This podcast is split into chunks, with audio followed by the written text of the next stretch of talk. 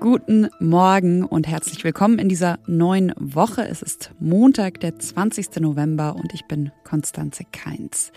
Wir sprechen hier heute über eine Richtungsentscheidung bei OpenAI und über den Popstar des KI-Hypes.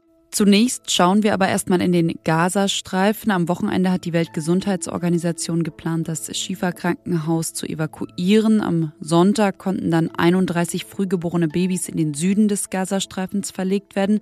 Außerdem wurde auch über eine Feuerpause zwischen Israel und der Terrororganisation Hamas gesprochen. Hier kommen also die Nachrichten. Ich bin Sophia Boddenberg. Guten Morgen. Die israelische Armee hat nach eigenen Angaben einen 55 Meter langen Tunnel unter dem Schieferkrankenhaus im Gazastreifen freigelegt. Der Tunnel soll 10 Meter unter der Erde liegen, das teilte die Armee mit. Das Militär veröffentlichte ein Video, das die unterirdische betonierte Anlage zeigen soll. Seit Tagen suchen israelische Soldaten in dem Krankenhaus nach Verstecken der Hamas. Mitarbeitende der WHO haben nach einem Besuch dort am Wochenende von einer Todeszone gesprochen. Weitere Evakuierungen sind geplant und die Verhandlungen über eine Kampfpause zwischen Israel und der Hamas zur Freilassung von Geiseln laufen weiter. Der libertäre Rechtspopulist Javier Milei hat die Präsidentschaftswahl in Argentinien gewonnen. Er erhielt 56 Prozent der Stimmen und lag damit weit vor Sergio Massa, dem amtierenden Wirtschaftsminister. Er kam nur auf 44 Prozent. Bei seiner ersten Rede kündigte Millet drastische und strukturelle Veränderungen an. Er bezeichnet sich selbst als Anarchokapitalist. Millet will 10 von 18 Ministerien schließen und die öffentlichen Ausgaben radikal reduzieren, wie mit einer Kettensäge, so sagt er das selbst. Um die Inflation zu bekämpfen, will er den US-Dollar als Zahlungsmittel einführen und die Zentralbank abschaffen. Die jährliche Inflationsrate in Argentinien liegt bei 143 Prozent. Redaktionsschluss für diesen Podcast ist 5 Uhr.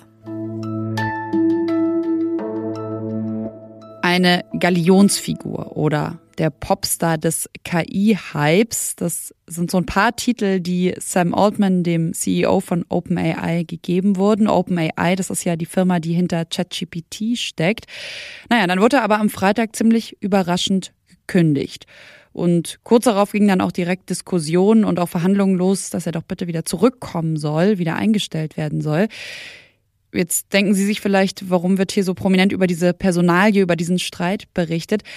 Es ist aber schon so, dass das Ganze viel mehr über die Branche erzählt, über künstliche Intelligenz und wo es hingehen könnte. Und deswegen spreche ich jetzt mit meiner Kollegin Lisa Hegemann, die das Digitalressort bei Zeit Online leitet. Hallo Lisa. Hallo Konstanze. Kannst du uns Altman mal vorstellen? Also warum Galionsfigur des KI-Hypes? Der Hype um ihn liegt eigentlich in seiner Rolle bei OpenAI begründet. OpenAI, das nochmal zur Erinnerung, ist ja das Unternehmen, das einen großen Hype um künstliche Intelligenz ausgelöst hat, indem es den Chatbot ChatGPT veröffentlicht hat. Und Altman ist bisher eben der CEO gewesen dieses Unternehmens. Man muss über ihn wissen, dass er ein Kind Silicon Valley ist und 2015 hat er dann unter anderem zusammen mit Elon Musk OpenAI gegründet als gemeinnützige Organisation. Das ist schon sehr speziell. Es ist eben kein Unternehmen gewesen. Und in den vergangenen Jahren hat er OpenAI dann stärker kommerzialisiert. Es gibt jetzt also auch ein Unternehmen, das so heißt. Und viele ExpertInnen sagen, dass damit auch erst der große Sprung in künstliche Intelligenz möglich war, wenn man dafür eben wahnsinnig viel Geld brauchte. Und mit ChatGPT war Sam Altman einfach überall. Er war das Gesicht des KI-Hypes, er stand auf jeder Konferenz, hat überall Interviews gegeben, ja, auch Zeit Online und hat sehr viele Regierungsvertreter gesprochen, hat über Regulierung gesprochen. Ich fand, die Kollegen von Bloomberg haben das bisher am schönsten formuliert. Sie sagten, er sei auf einer Welttournee in der Größenordnung von Taylor Swift gewesen. Die gemeinnützige Organisation also auf der einen Seite, auf der anderen aber eben auch Kommerzialisierung, ein Unternehmen. Inwiefern würdest du denn sagen, zeigt die Diskussion um Altman auch einen Kulturkampf, den es bei OpenAI gibt? Es deutet sehr viel darauf hin, dass das der Grund für die Entlassung Altmans war. Denn nicht alle waren mit diesem Streben nach Kommerzialisierung einverstanden. Und darunter war eben auch Ilya Sutskever, Das ist der Chefwissenschaftler von OpenAI, zumindest bisher, und ein Mitglied des Verwaltungsrats. Und er hat das Treffen angesetzt, das zu der Entlassung von Altman geführt hat. Und Satskever, das sollte man dazu einmal sagen, sieht in KI eine potenziell ziemlich große Bedrohung. Und er wollte sicherstellen, dass OpenAI weiterhin eine KI baut, die der Menschheit dient. Das ist das, was sich OpenAI vorgenommen hat. Und das hat er offenbar in Konflikt gesehen mit den Bemühungen Altmans, OpenAI zu kommerzialisieren. Würdest du das denn auch so sehen? Also ist das tatsächlich so, dass wir hier darüber sprechen, entweder diese KI als Gewinn für die Menschen, für alle Menschen oder eben als ja, etwas, was ein paar wenigen Menschen sehr, sehr viel Geld bringt? Das ist die Frage, wie weit gehen die Fähigkeiten von künstlicher Intelligenz? Das ist die große Frage, die sich seit vergangenem Jahr viele, viele kluge Menschen stellen. Und am Ende können wir diese Frage bisher nicht beantworten. Nach allem, was man bisher sagen kann, gibt es eine solche künstliche Intelligenz noch nicht. Und vor diesem Hintergrund wirken die Sorgen von Siskeva schon sehr groß. Aber es ist nun mal eine Sorge, die durchaus auch Vertreter innerhalb der KI-Branche findet.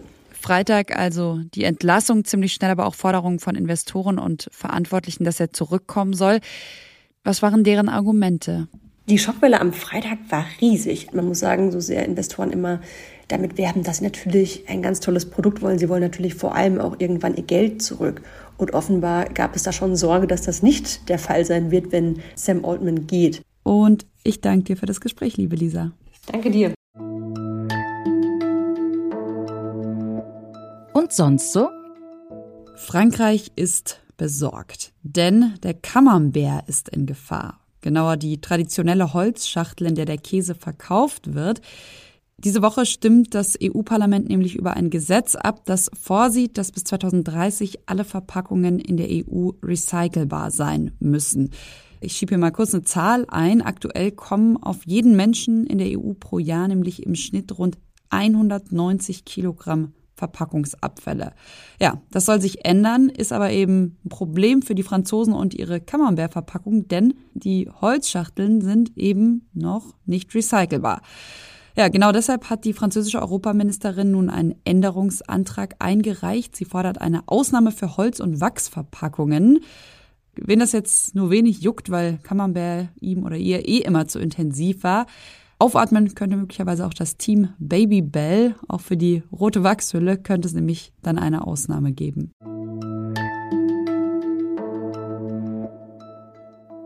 Vierhunderttausend neue Wohnungen waren für dieses Jahr eigentlich geplant, sollten gebaut werden. Jetzt neigt sich 2023 ja schon dem Ende zu ist aber nur die Hälfte dieser Wohnungen fertig geworden. Kanzler Scholz, auch Bundesbauministerin Gallwitz und auch die Industrie hat in den vergangenen Tagen deshalb verschiedene Vorschläge präsentiert. Und diese Lösungen, vielleicht auch nur vermeintlichen Lösungen, hat sich Markus Rohwetter aus dem Wirtschaftsressort der Zeit genauer angeschaut. Hallo Markus. Hallo. 700.000 Wohnungen sind eigentlich genehmigt worden. Warum wurden die nicht fertiggestellt? Ja, das ist der sogenannte Bauüberhang. Das ist immer ganz erstaunlich. Äh, nach der Baugenehmigung ist ja eigentlich noch kein Haus fertig. Das muss ja dann noch errichtet werden. Passiert aber offenbar im großen Stil nicht. Und das hat vor allen Dingen damit zu tun, also mit zwei Sachen. Den gestiegenen Kapitalkosten, also den höheren Zinsen. Viele Leute haben das ja auf Kredit finanziert und müssen jetzt mehr dafür bezahlen. Und viele haben halt gesagt, ja, warte ich lieber noch mal ein bisschen. Und die Materialkosten am Bau sind auch gestiegen. Also alles, was man an Beton und äh, Stahl und Holz ausgeben muss. Ja, und aufgrund der allgemeinen Unsicherheit haben sich viele Leute dann gesagt, nee, ich stelle das lieber erstmal zurück, den Neubau. Und so hat sich das aufsummiert. Auch als Reaktion darauf haben sich in den vergangenen Tagen ja Politikerinnen und Politiker zu Wort gemeldet, um etwas dagegen zu tun. Der Kanzler zum Beispiel hat äh, vorgeschlagen, verstärkt Häuser auf der er nennt grünen Wiese hochzuziehen, also komplett neuer Viertel sozusagen. Die Bundesbauministerin Clara Gallwitz hat den Turbopakt vorgestellt. Also welche konkreten Maßnahmen sollen da jetzt kommen? Das mit Scholz, das Bauen auf der grünen Wiese, also wirklich remote außerhalb war ja lange verpönt. Äh, man wollte ja vor allen Dingen in den Städten nachverdichten oder draußen sind Bauplätze natürlich viel billiger. Das ist auch der Grund, warum der Kanzler das gefordert hat, weil man billiger bauen kann, auch wenn die Grundstücke weniger kosten. Geiwitz und den Bau Turbo, das ist so ein Maßnahmenpaket, wo eine ganze Reihe von Sachen drinstecken. Also eine Genehmigungsfiktion heißt das. Wenn ich einen Bauantrag stelle und die Behörde hat dann noch drei Monate danach nicht gesagt, ob das okay ist, dann gilt der Bau als genehmigt. Aber wir haben ja vorhin auch darüber geredet, dass die genehmigten Wohnungen gar nicht das Problem sind. Also das bringt schon mal nicht so viel. Leichter aus möglich sein soll auch der Ausbau von Dachgeschossen zu Wohnungen, äh, auch ohne Genehmigungen. Und was ganz interessant ist, keine oder weniger Stellplatzpflichten. Bis jetzt gibt's ja je nach Land immer noch so Vorgaben, wie viele Parkplätze man für eine Wohnung bauen muss. Und da hat es eine interessante Untersuchung gegeben, dass gerade in Innenstädten, wo man dann Tiefgaragen bauen muss, die so teuer sind, dass sie teilweise zehn Prozent der gesamten Wohnungskosten ausmachen. Und wenn man darauf verzichtet, weil ja viele Leute auch hm, zunehmend ohne Auto unterwegs sind, dann kann man da schon ein bisschen was sparen. Das waren so einige der Punkte, die im Bauturbo äh, vorgestellt wurden. Alles klar, danke für das Gespräch, Markus. Sehr gerne, danke. Das war's von Was jetzt am Montagmorgen. Ich wünsche Ihnen jetzt erstmal einen guten Start in die Woche und wenn Sie mögen, dann hören wir uns heute Nachmittag beim Update direkt wieder. Und ja, wenn Sie uns noch was schreiben wollen, bis dahin, wasjetzt.zeit.de ist die Adresse.